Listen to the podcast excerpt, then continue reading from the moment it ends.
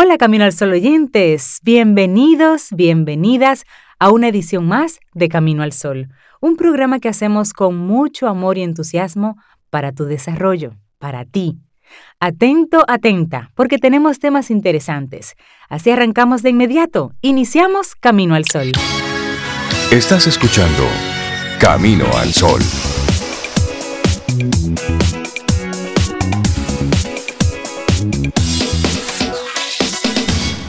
Y buenos días a ti, Camino al Sol oyente. Anótate, anótate con esa actividad del día de hoy. ¿Cuál? Estar bien, por decisión. Sí, por decisión. Sí, sortear lo que venga para seguir estando bien. Y si no, pues mira, uno no siempre está bien.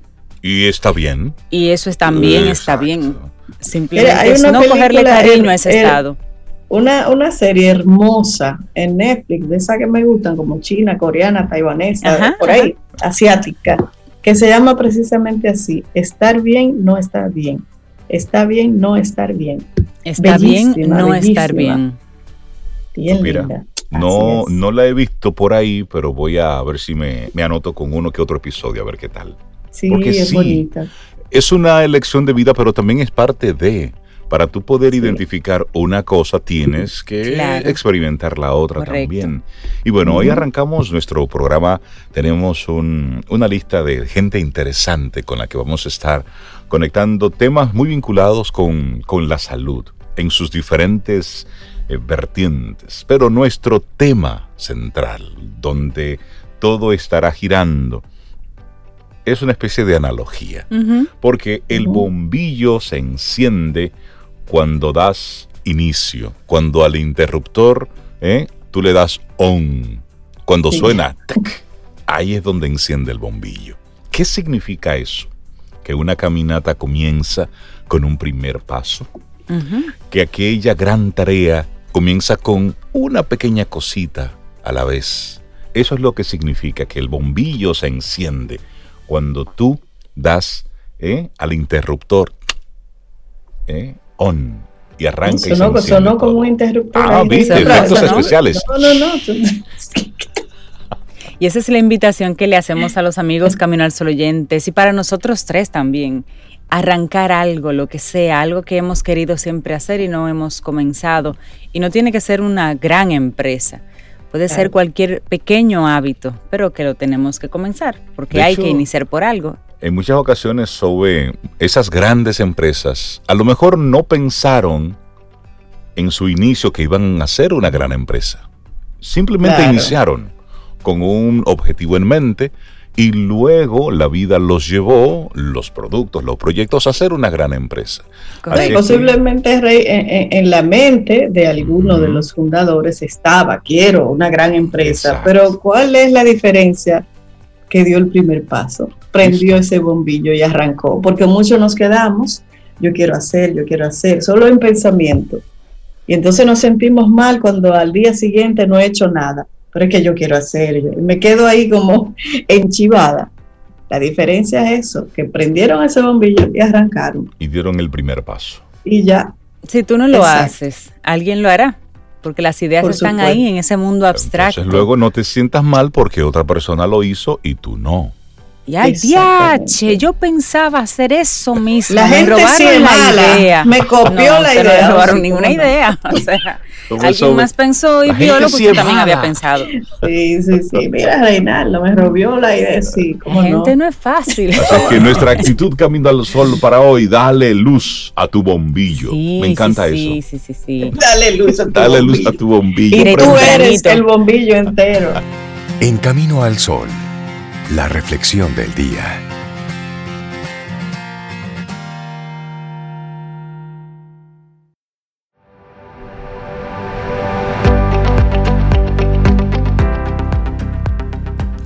Y oigan esto, que sigue haciendo la reafirmación de hacer, de poner manos en ello. Dice Jacob Bronowski, el mundo solo puede ser captado por la acción, no por la contemplación.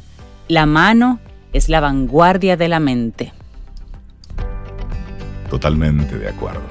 Bueno, vamos a compartirte nuestra reflexión para esta mañana. Cómo recuperar las ganas de hacer las cosas, ¿sí? Porque eso también se pierde. A veces tú dices, yo quisiera, pero hay algo dentro de mí que no me permite moverte.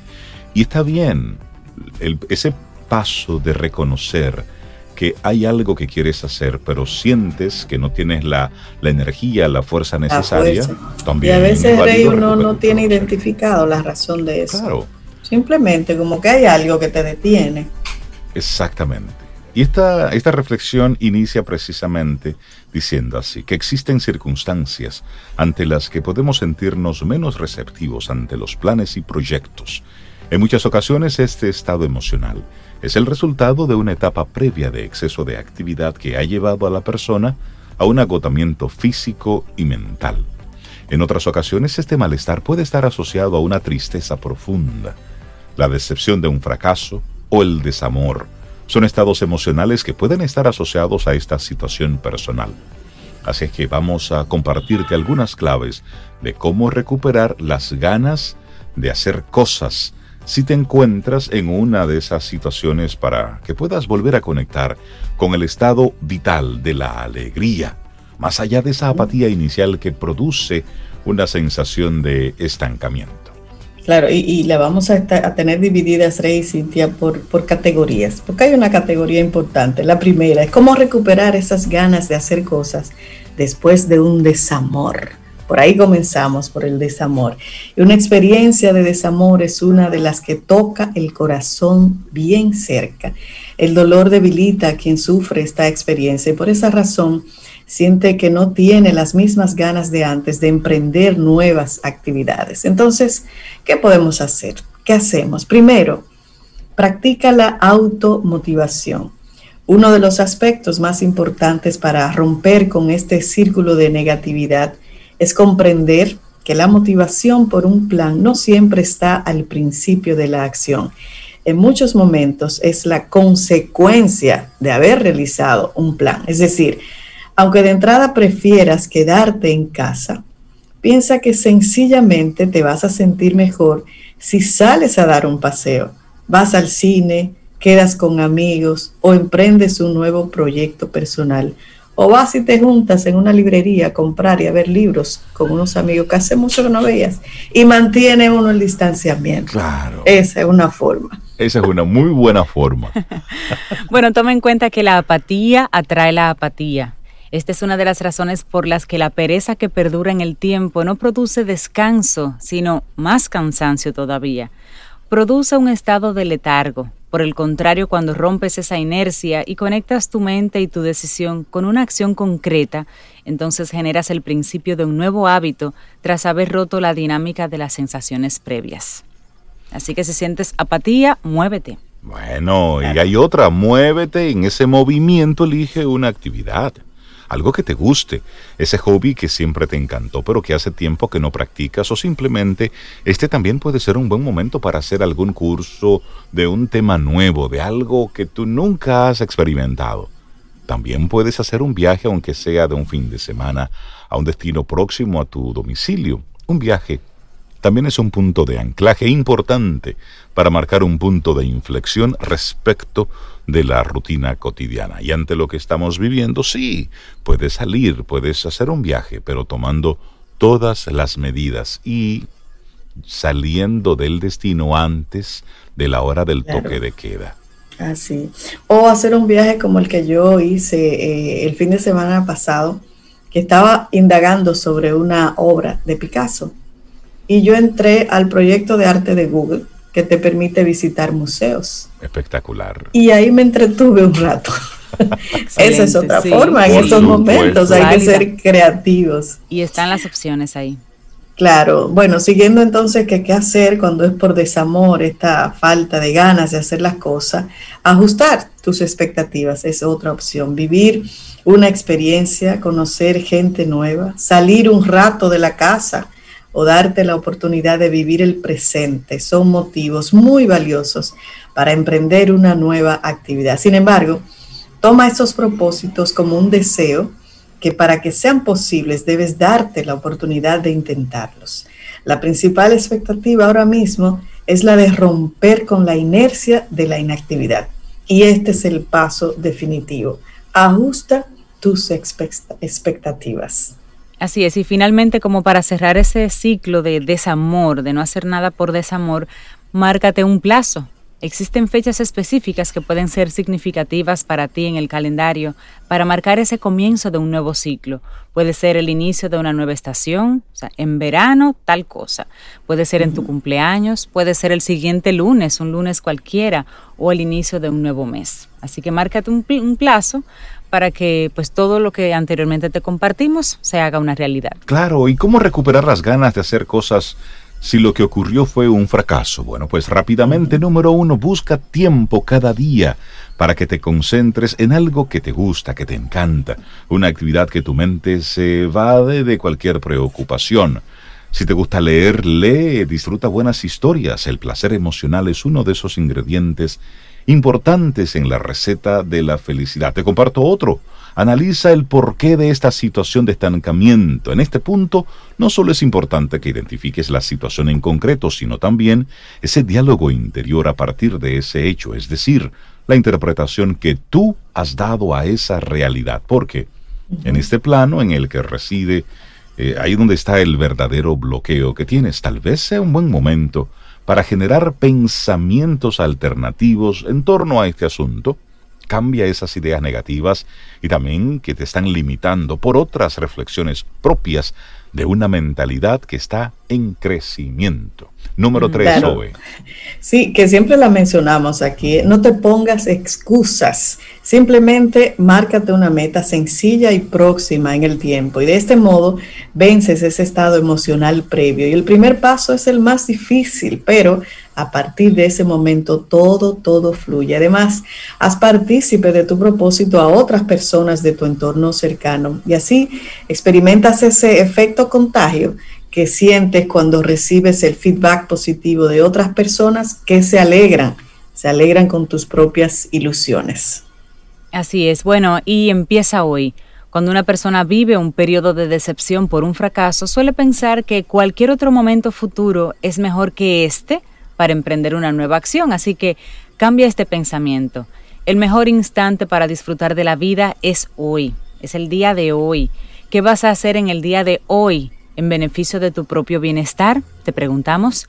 ¿Y qué vas a hacer para que el paso que des hoy te acerque al lugar en el que quieres estar mañana? Y finalmente, y se vale, coaching. Si no puedes solo, tampoco puedes con ayuda tradicional de amigos o familia, pues busca un experto. Y el coaching es una buena herramienta. Así es. Ahí te salen preguntas. Bueno, para tú observar todo esto, cómo recuperar las ganas de hacer las cosas. Una reflexión que te compartimos escrita por Maite Nicuesa. Sí, porque es más, una invitación a todos nuestros amigos Camino al Sol oyentes. Si estás ahora mismo en tu casa, busca un interruptor. Observa ese bombillo que está apagado y enciéndelo y junto con él enciéndete es una especie de analogía, pero hay que hacer cosas, hay que ponerle la mano a las cosas. Si usted está en su vehículo, prenda las luces, es decir, mueve algo físico y ese algo físico conéctalo contigo. Quiero comenzar a escribir un libro. Bueno, pues enciende la luz y comienza y marca hoy. Abre la computadora y escribe la primera palabra, el título, aunque sea pon ahí, escrito por tu nombre y déjalo abierto ahí. Y ya hoy habrás hecho algo. El objetivo de nuestro programa en el día de hoy es eso, invitarte a que hoy tú arranques con ese algo. Así es, y la inspiración llegará para lo del libro, así que con música, yo pienso que es otra forma. Como decía, como decía Picasso, la inspiración llega, ella llega, pero tienes que ponerte en ello. Que te encuentre trabajando. que te encuentre trabajando. ¿eh? Vida música, noticia, entretenimiento. Camino al sol.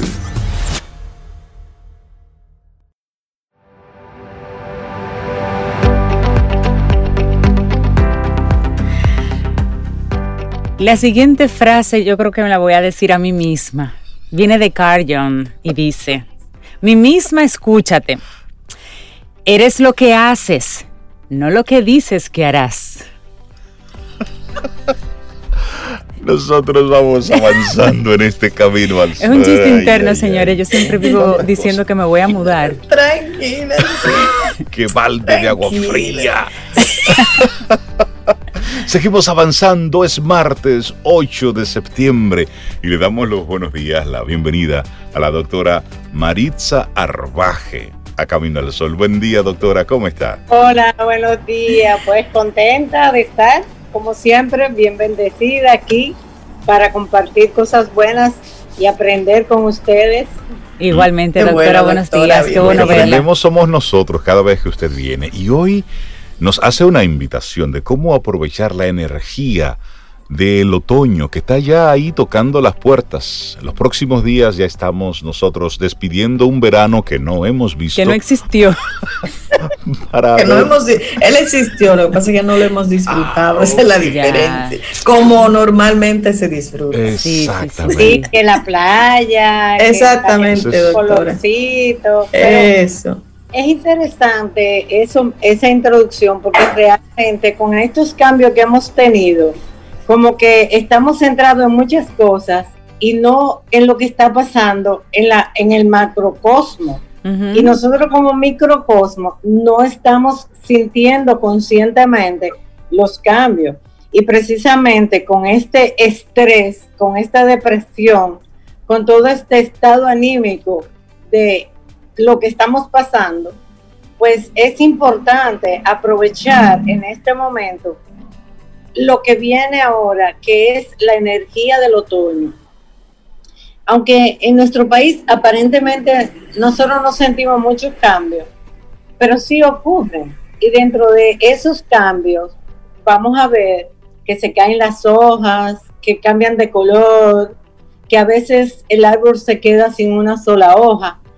Pero quizás muchas personas no saben que es que la naturaleza se está preparando para trabajar con lo que viene y hace que toda la salvia de la planta vaya hacia la tierra para reforzar la tierra. Lo que significa es, hablando de medicina tradicional china y hablando de lo emocional espiritual del, del periodo del otoño, es que nosotros debemos ir hacia nuestro interior y ver que a pesar de que hemos podido disfrutar diferente estos periodos de primavera y verano, donde no hemos podido disfrutar como era la costumbre, cabría preguntarnos, ¿qué hemos cosechado ahora en el otoño, dependiendo de lo que sembramos? Y en ese sentido vamos a hablar de las emociones, de cómo yo me he sentido, cuál es mi miedo, cuál es mi angustia, cuál es el descontrol que tengo, porque quizás mi raíz, que es mi interior, yo no lo he preparado porque hemos tenido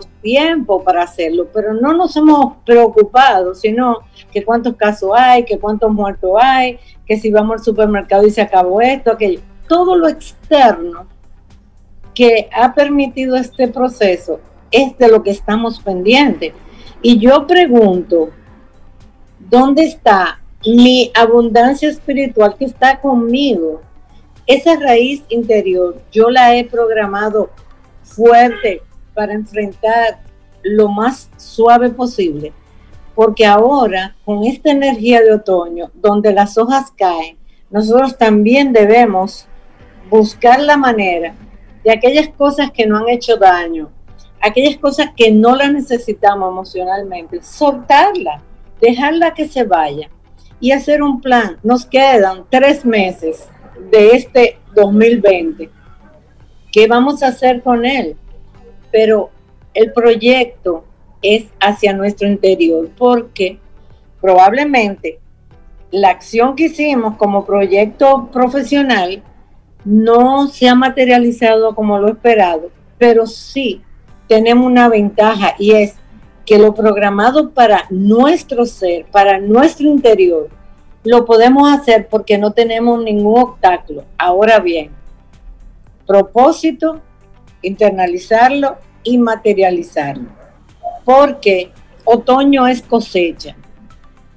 Ahora vamos a tener la noche igual que el día, entre comillas. O sea que podemos manejar este tiempo porque los indígenas le llamaban el mes sagrado, el mes de la cosecha. Y los chinos también lo llaman la cosecha, el otoño, como agradecimiento del corte del arroz, que es parte de su proceso de la abundancia. Ahora bien, ¿qué yo he programado? Que insisto en que, aunque no siento que la naturaleza ha hecho cambios, hay unos cambios. Sí, sí, sí. Y yo debo soltar aquellas cosas que realmente no me están dando una respuesta ni emocional ni física. Y ahí voy con el tema de el alimento biológico. Estoy hablando primero del emocional porque realmente yo debo ir en conexión con la energía que está procesándose la madre tierra. Entonces, en este momento, quien, quien está trabajando al interior de nuestro ser es el pulmón y el intestino grueso. Lo que mi pulmón no puede expulsar toxina, lo expulsa el intestino. Sin embargo, si yo no me alimento adecuadamente, si no ingiero agua adecuadamente, si no consumo alimentos ricos en fibra, entonces no voy a poder botar toxina ni por el pulmón porque, como siempre decimos en este espacio, no sabemos respirar. Y si encima de eso no podemos expulsar las S, que son las, la expulsión de las toxinas, entonces vamos a estar intoxicados, no vamos a tener una respuesta agradable orgánicamente y por ende no vamos a poder sonreír adecuadamente, no podemos sentirnos alegres. Tener la vida plena. Tener esa vida, plena. esa actitud. El otoño estará tocando las puertas eh, en las próximas semanas, el 20... Sí, del 21 al amanecer 23. Ok, ahí es que entra el... 22, 23. A mí me encantan los atardeceres del otoño.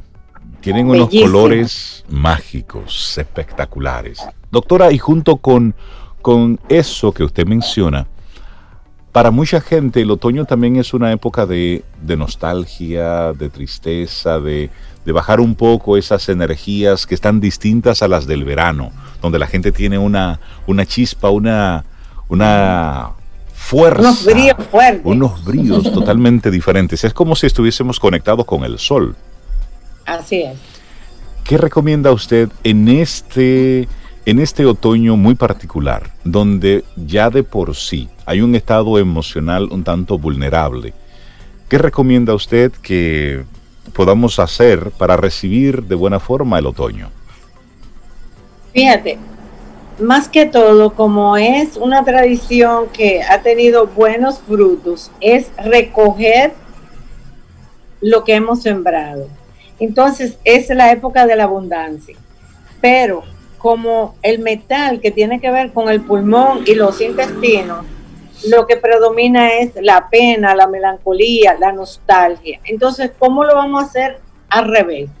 Lo ideal es que consumamos más frecuentemente aquellas, aquellos alimentos de raíz, porque como la raíz mm. ha guardado esa salvia para ser fuerte, entonces ahora en otoño recomendamos consumir como la zanahoria, eh, como las batatas, todo lo que es raíz, hacerlo con cierta más frecuencia porque tienen sustancias que pueden mantener eh, la serotonina, eh, la dopamina, para mantener esa energía. Y sobre todo, hacer el esfuerzo de que si el intestino grueso trabaja de 5 de la mañana a 7 de la mañana, ir al baño a esa hora y aprovechar cuando hacemos la primera micción, o sea, cuando orinamos la primera vez, porque los esfínteres están abiertos y ahí podemos evacuar. Eso es muy importante que hagamos una evacuación antes de desayunar, porque la toxina que en la madrugada el pulmón no lo pudo limpiar adecuadamente, el intestino grueso puede lograr que eso se dé. Entonces, como ahora con el caso que tenemos, que no me gusta decir el nombre, pero bueno, tenemos una pandemia, es una realidad, pues los pulmones están siendo afectados. Entonces la respiración es importante. Y algo que tú dijiste que yo, tú sabes que yo soy, eso yo no lo negocio, contemplar el sol, recibir su energía y aprovechar esa energía para nosotros poder mantenernos siempre con un estado anímico, emocional, disfrutando de ese sol que nos alimenta y es muy importante tomarlo en cuenta. Entonces, también recomiendo, aparte de la ingesta de agua adecuadamente, hacer puñitos de, frutos secos, que eso, sobre todo, la, eh, ¿cómo se llama? Eh, podemos utilizar cuando tenemos algún tema digestivo, la almendra. Usted mm, coge una almendra y la mastica y la mastica y la mastica hasta que se desborone a nivel de la boca. Luego se la traga suavemente y eso ayuda a la digestión, al malestar general digestivo, porque no necesariamente tenemos que ir rápido a tomar medicamentos químicos, porque son necesarios, son buenos, pero el exceso de la medicación, de, químicos el, organismo trabaje, entonces no lo estamos ayudando, porque al cuerpo hay que dejarlo que haga su evolución. ¿Y sabes qué? Cuando tenemos una situación y rápidamente vamos y conseguimos el medicamento o, hacemos algo inadecuado, entonces nuestro organismo se va apagando y llega un momento en que no tiene la capacidad de enfrentar cualquier situación. Entonces, mente positiva, alimentación biológica positiva, podemos vencer cualquier bacteria, cualquier virus. Totalmente. Doctora Marit Sarvaje, gracias por compartirnos esas, esas herramientas de cómo aprovechar la energía del otoño. Doctora Marisa, la gente que quiera ponerse en contacto con usted, siempre que viene hay alguien que pregunta, ¿y cómo yo puedo seguir conversando con la doctora Marisa? ¿Cómo poner en pues contacto? Pues yo estoy en las redes y también estoy en mi celular en el 809-705-0979, dispuesta 24-7. Muchísimas gracias, doctora. Gracias por su tema. positivo que todo está bien y se va a poner mejor. De eso se trata, esa es la actitud. Bendiciones. Gracias. Gracias. Un abrazo. Gracias, doctora. La recibo y gracias a ustedes también. Ten un buen día, un buen despertar. Hola. Esto es Camino al Sol. Camino al Sol.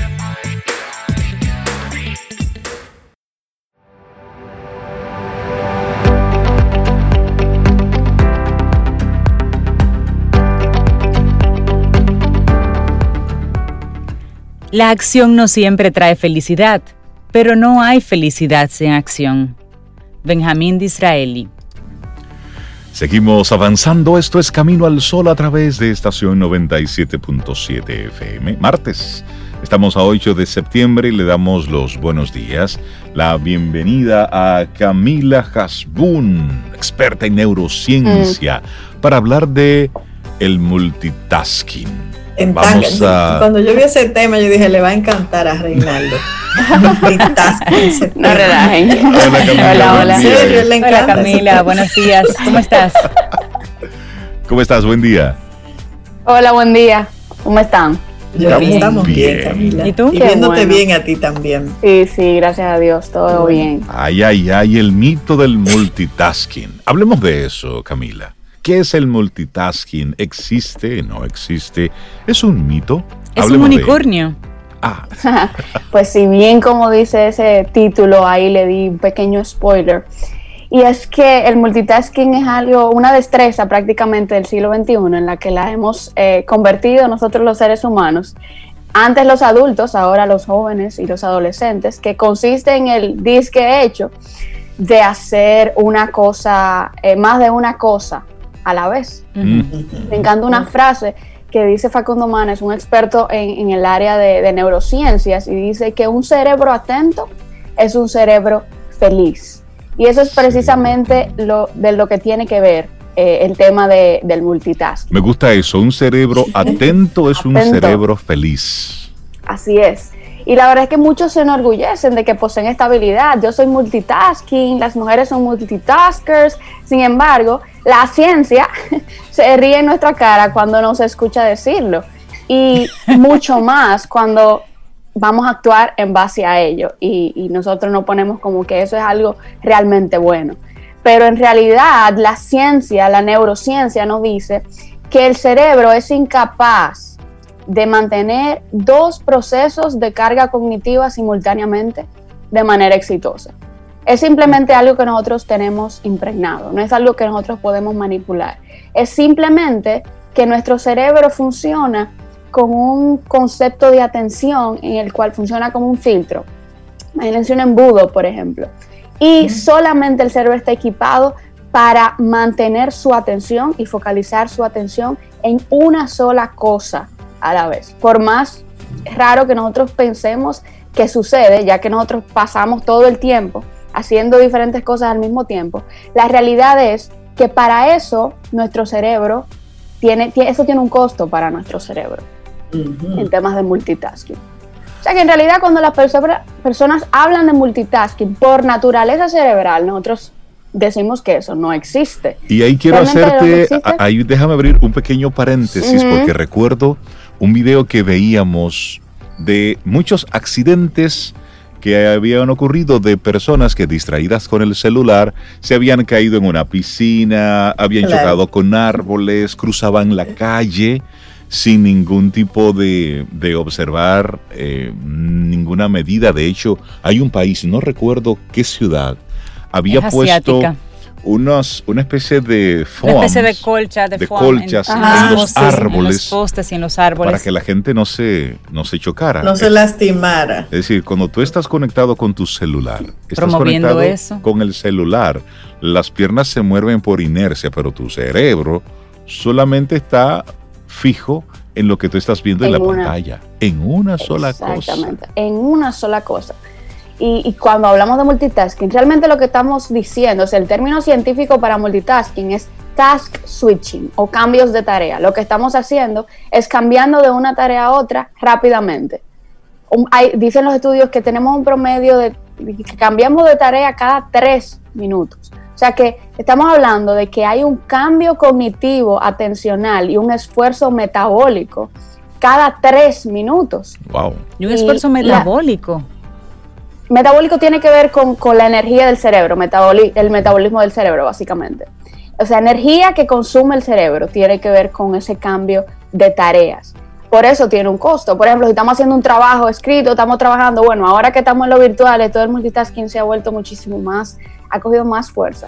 Estamos haciendo un trabajo escrito y llama el chofer que no va a poder llegar mañana. O yo estoy aquí hablando y me suena el celular eh, y, atendemos a diferentes cosas, muchas cosas al mismo tiempo, y decimos, ok, somos multitasking, estamos siendo efectivos.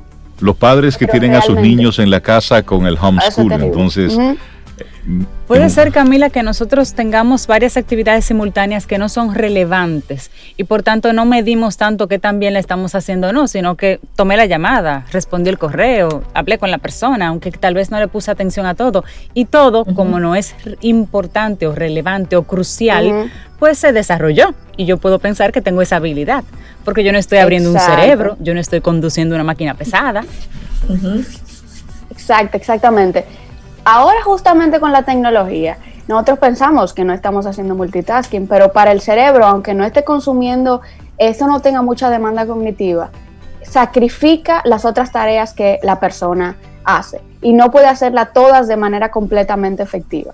Nosotros tenemos el problema de que ahora vivimos en una era digital y nuestro ambiente demanda por sí una atención dividida que es lo que pudiéramos, eh, la, gente le dice que le llaman multitasking, por ejemplo, que si el mensaje de, eh, texto, que si la notificación, que si la televisión, que si la llamada, y nos acostumbramos muy rápidamente a que nuestra atención se focalice en diferentes lugares de una forma eh, muy frecuente, pero no nos damos cuenta que estamos perdiendo más de lo que ganamos y todo eso tiene que ver con cómo el cerebro procesa la información. O sea que en temas de cognición, o sea, del cerebro y de procesamiento de la información, menos es más. y nosotros vemos que nosotros terminamos el día explotado y probablemente no hayamos hecho mucha cosa, pero una de las razones por las cuales terminamos el día tan agotados, sobre todo ahora en la era de pandemia, es precisamente porque nuestro cerebro ha invertido mucho tiempo en task switching o en cambios de tarea. Sí, mira, y esa virtualidad, pudiéramos agregar, por ejemplo, Camila, que las personas cuando hacen su horario de almuerzo, pues salen de la oficina y hay un traslado y en ese traslado oyen música, hablan con alguien, botan el golpe. Pero como ese traslado no se da, pues yo no le doy ese break al cerebro yo engullo en 15 minutos o 10 minutos en casa lo que voy a comer y el resto yo no se lo facilito a mi cuerpo para que descanse, sino que vuelvo a hacer esa inmersión en el trabajo y entonces el cerebro está todo el tiempo. Se trabaja más, se trabaja Exacto, está todo el tiempo claro, eh, Mucha gente, Cintia, está almorzando frente a la computadora. Correcto. almorzando y trabajando. Entonces, y más horas, además, tampoco hasta las 6, 7. Escucho personas que están trabajando y conectadas a las 10 en un Zoom corporativo. Sí. sí y mientras están conectadas, no, si estuvieran conectadas tanto en, el en temas de multitasking no fueran problema. Pero, por ejemplo, una, un estudio salió en el 2010 por Kaiser Foundation. Decía que cuando los adolescentes, y estos son adolescentes, están haciendo sus deberes en la computadora, dos tercios del tiempo también estaban haciendo otra cosa que si mensajería instantánea, escuchar música, enviar mensajes de texto, navegar por internet. Entonces, mientras estamos en ese Zoom corporativo hasta las 8 de la noche, durante ese tiempo estuvimos resolviendo cosas de la casa, estuvimos cogiendo llamadas, ah. estuvimos respondiendo mensajes, estuvimos viendo Instagram. Entonces, el tema es que nos hacemos menos efectivos en hacer las cosas y nos cansamos muchísimo más. Voy a poner un ejemplo ah. súper... Cuéntame, No, no, lo que pasa es que antes de, ese ejemplo es que tú has mencionado en varios momentos el costo que eso tiene para nuestro cerebro. Entonces, me gustaría que en algún momentito tú pudieras eh, profundizar un poco más de qué nos va a costar las consecuencias, las consecuencias de esta multitarea. Así es, mira, te voy a poner este ejemplo para, para, poner, para ir precisamente a ese punto y, es algo que nos pasa diariamente. Por ejemplo, imaginémonos que Juan es un estudiante de, secundaria y está trabajando en una asignación de matemáticas. O sea, su, esfuerzo mental está tratando de entender esa asignación matemática. Él ya ha durado 15 minutos concentrándose y trabajando para entender la situación, las ecuaciones, por ejemplo. La parte del cerebro, el lóbulo frontal que está pensando, ahí está trabajando duro, y tiene una gran cantidad de memoria de trabajo, o sea, su memoria manipulativa está manipulando esa información para poder hacer sentido de ella. De repente, eh, sonó su teléfono y le llama su crush o la chica que, que le gusta, María. De un segundo a otro, sin ser Juan consciente, su cerebro emocional o su sistema límbico se despertó y suspendió toda la actividad racional en la que él estaba invirtiendo haciendo su trabajo. Suspensión por María. Así es. Mientras él tomó el teléfono, entonces el cerebro se desconecta de manera automática de procesar la información de matemáticas y atender la llamada. Se puso bruto. Ya, Gracias, exactamente. Eso pasa. y, y bueno, y nos pasa a diario. Y Juan duró 15 minutos hablando con María y se le fue el tiempo durando hablando con María. Muerto de risa. Pero lo que Juan no sabía era que eh, parte de la información que él había adquirido estudiando ecuaciones se empezó a perder. porque no estaba siendo manipulada. y ya todo hace sentido. Todo hace sentido. Y la información de matemáticas se fue reemplazando con la información que él comenzó a intercambiar con María. Y es posible que cuando Juan cierre el teléfono, él ve una notificación y la responda. Él no la, probablemente no la deje ahí. Y al momento que él decida volver a la asignación, probablemente ya tenga que empezar desde de cero. inicio. ¿Y qué pasa? Juan puede que caiga en la trampa de creer que como ya él tenía 15 minutos estudiando, piensa que esa información ya está en una parte del cerebro que puede funcionar para guardarla. Pero él no sabe que esa información, por la capacidad limitada de la memoria, se fue una gran parte de esa información. Camila, ¿y qué sucede? Si, por ejemplo, María lo llama, ok, le gusta María, pero resulta que María lo llama porque tiene un problema con la misma, el mismo tema de ecuación, y él en vez de hablar algo trivial, hablan de matemáticas y hablan de las ecuaciones en la llamada. eso no sería un task switching, eso sería un acompañamiento de tarea, básicamente, porque están los dos haciendo la misma eh, asignación, siempre y cuando eso no se vaya a otro tema de conversación. ¿Y eso le ayuda a fijarlo?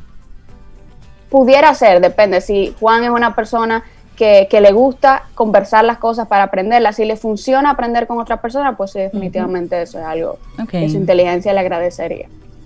Ahora, ese task switching que hizo Juan, algunos estudios indican que la persona que es interrumpida durante una tarea puede tomarse hasta un 50% más para terminar la tarea y cometer un 50% más de errores. Es decir, que si yo tengo que hacer un trabajo que me toma 30 minutos y yo con el celular apago la televisión y me concentro, y cierra la puerta con en llave. 30 minutos. Exacto. Un letrero. Voy a terminar en 30 minutos, probablemente sin errores. Pero si me interrumpe la llamada, si me interrumpe el niño, si me interrumpe otra asignación porque me acordé de que tenía que hacer algo, es posible que en vez de 30 yo dure una y los errores se dupliquen sin darme cuenta. Yo no soy consciente de. Pero nuestro cerebro descansa muchísimo más cuando se concentra en una sola tarea a la vez y no solo descansa, sino que también es más efectivo. El mito del multitasking es que creemos que hacemos más cuando en realidad somos mejores en cantidad, pero sacrificamos la calidad.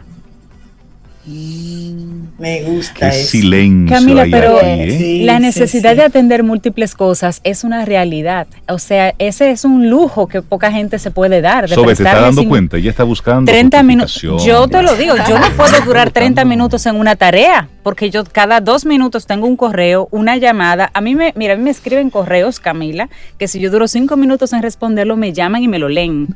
Mira, Cintia, te mandé un correo, pero te lo voy a leer ya. Mira, hola Cintia, ¿cómo estás? Necesito. pero esa intensidad es de esas personas que. Bueno, trabajo en una industria que es muy movida. Ponle límites, ponle límites.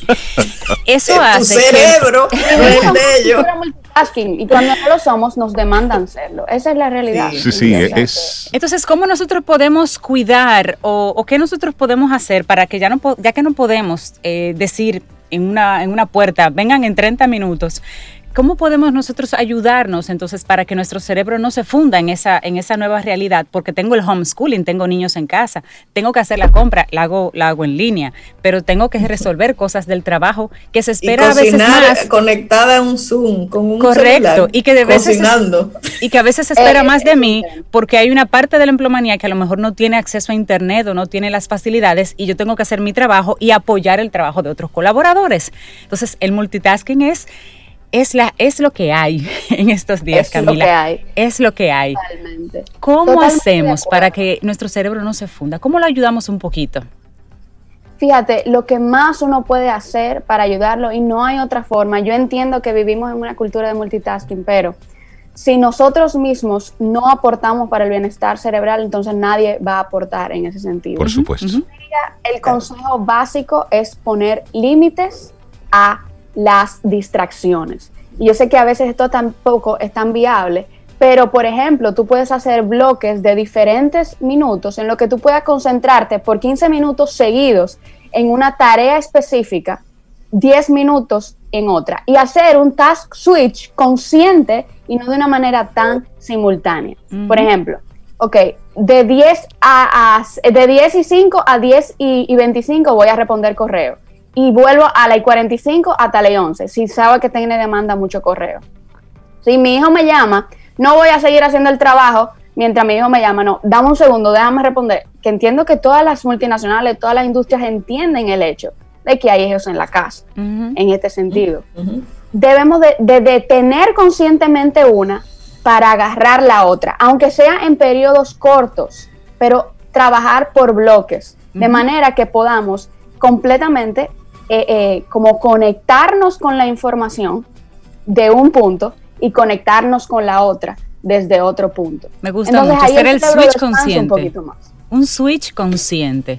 Hacerlo por bloque, exactamente. Y una, una curiosidad, Camila, eh, ¿se puede ser realmente productivo trabajando y escuchando música o estudiando y escuchando música? Depende. Primero depende de la persona. Segundo, depende de la actividad cognitiva que esté consumiendo el, trabajo. Por ejemplo, si yo estoy eh, haciendo algo automatizado prácticamente en la computadora, eh, dígase haciendo, copiando información de un sitio a otro, que yo tenga música no, no requiere necesariamente una pérdida cognitiva porque no estoy tan involucrada cognitivamente en ese ejercicio. Ahora, si tengo que pensar, tengo que, que hacer algo, producir algo, pues la música en cualquier momento me va. Y va a depender de la música. A veces yo estoy trabajando y puedo escuchar una música suave y sigo. Pero si es una música que me distrae, yo tengo que apagarla. Exacto. Fíjate que cuando nosotros estamos en el carro y estamos dando reversa y se nos complica la cosa en el parqueo, apagamos la música. o buscando una dirección. O buscando una dirección. Precisamente por eso. Porque el cerebro nos dice, necesito focalizarme en esto para no chocar el carro que se parqueó mal. Sí, sí, sí. Es precisamente por eso. Es muy importante que comencemos a, a formar la disciplina de concentrarnos en una cosa, por más sencillo que sea, disfrutarla el momento y cuando vayamos también a hacer la cosa, esto, esconderlo por bloques. Esto es el celular. Sí, sí. Camila, ha dicho, Camila ha dicho algo sumamente importante y esto combinándolo con el momento en que nosotros estamos viviendo, donde se nos está demandando cada vez los tiempos de entrega de cualquier actividad son cada vez más cortos, nos están demandando más tiempo y hay toda una locura por estar disponible, aquello de, eh, de la marca personal es otra cosa que sería bueno tocarla en otro momento porque ahora mismo estamos involucrados en el trabajo que hacemos, en lo que genera dinero y en paralelo mostrar una serie de habilidades, de, de expertise hacia afuera, que también eso consume tiempo. Y hay que ver si eso realmente es tiempo productivo que tú puedas luego eh, que lo puedas luego rentabilizar. Pero eso también debe ser considerado trabajo, porque es generación de contenido, es publicación, es. es. todo un reto, eso es un trabajo en sí mismo. Entonces, cada vez tenemos más cosas, nos están demandando más cosas y hay un tema ahí muy personal, Camila, que creo que sería bueno luego tocarlo en otro momento. ¿Cuándo decir basta? ¿Cuándo decir, humanamente no, no llego hasta no puedo. no puedo más? Es decir, aunque haya toda una locura social, económica, que esté abocándose, también que tanto de conciencia personal, yo digo, ok, mira, esto hay que dejárselo a las próximas generaciones que tienen otro drive, que tienen otro interés, que tienen otra fuerza. En el momentum de la vida en el que yo me encuentro, que yo estoy sí disponible a hacer de manera productiva, porque el día solamente tiene 24 horas, solo. Y nosotros despiertos, bueno, vamos a ponerle 16, porque necesitamos el descanso. Entonces, ¿qué realmente yo estoy en capacidad de cargar, de abordar, de tener? Sin, sin, sin cansarme tanto, claro, claro. Mira, un buen tema, Camila, ¿Cuándo debemos entender que basta ya? Porque eso es muy personal también, la carga que cada quien puede manejar. Sí. Pero ¿qué, ¿qué, indicios nuestro cerebro nos puede dar para nosotros saber que estamos llegando a ese límite de carga, de que, hey, mm, ya estamos casi al 100? Entonces... A mí empieza a bajar mi producción. Camila. Y yo paro. Sí, hay que saber hacerlo. Entonces, Camila, el multitasking es todo un mito. Lo que existe es un switch de tareas, un cambio rápido de tareas, que si nosotros lo hacemos de forma inconsciente, como lo estamos haciendo ahora mismo, al final el cerebro nos va a pasar una factura tarde o temprano. Exactamente. Y vamos a arriesgar el trabajo incluso. Vamos a cometer más errores cuando hacemos cosas. Vamos a hacer cosas inconscientes y nuestro, nuestra carga mental realmente va, va a incrementarse, nuestra carga cognitiva. Al final del día vamos a estar que no, no damos para, para, responder un mensaje de texto. En pues y eso no es vida. Claro. ¿Desde pues cuándo eso es vida? Practicando lo que he aprendido con Camila, en este momento, Rey, despides a Camila y también despides el programa. ¿Ok? De hecho, quiero invitarlos a, a, qué nos invitas? Voy a, estoy desarrollando una, unos nuevos Zoom eh, obviamente virtuales, para hablar sobre temas diversos totalmente gratuito. Y el próximo tema, el próximo jueves, eh, va a ser precisamente de los efectos de la tecnología en el cerebro. los efectos que nos, eh, no, cómo este ambiente digital ha adaptado y está adaptando el cerebro de las generaciones que vienen. Wow. interesante. pueden eh, ingresar, poner sus datos en theneurospace.com y ahí les llega un correo con el link de Zoom para la semana próxima y entiendo que este tema de multitasking, si les interesó, es algo que vamos a tocar y, lo vamos a aterrizar muchísimo. ¿Este jueves, Camila, o el próximo jueves? El próximo jueves 17 de septiembre a las 7 de la noche. TheNeuroSpace.com. Ahí vamos a registrarnos. Excelente, excelente. Camila Hasbun, el mito del multitasking. Buenísimo el tema que hoy nos compartiste. Gracias, Camila. Un abrazo. Gracias a ustedes. Y esperamos que hayas disfrutado del contenido del día de hoy. Recuerda nuestras vías para mantenernos en contacto hola arroba caminoalsol.do. También 849-785-1110. Visita nuestra web y amplía más de nuestro contenido. Caminoalsol.do. Hasta una próxima edición.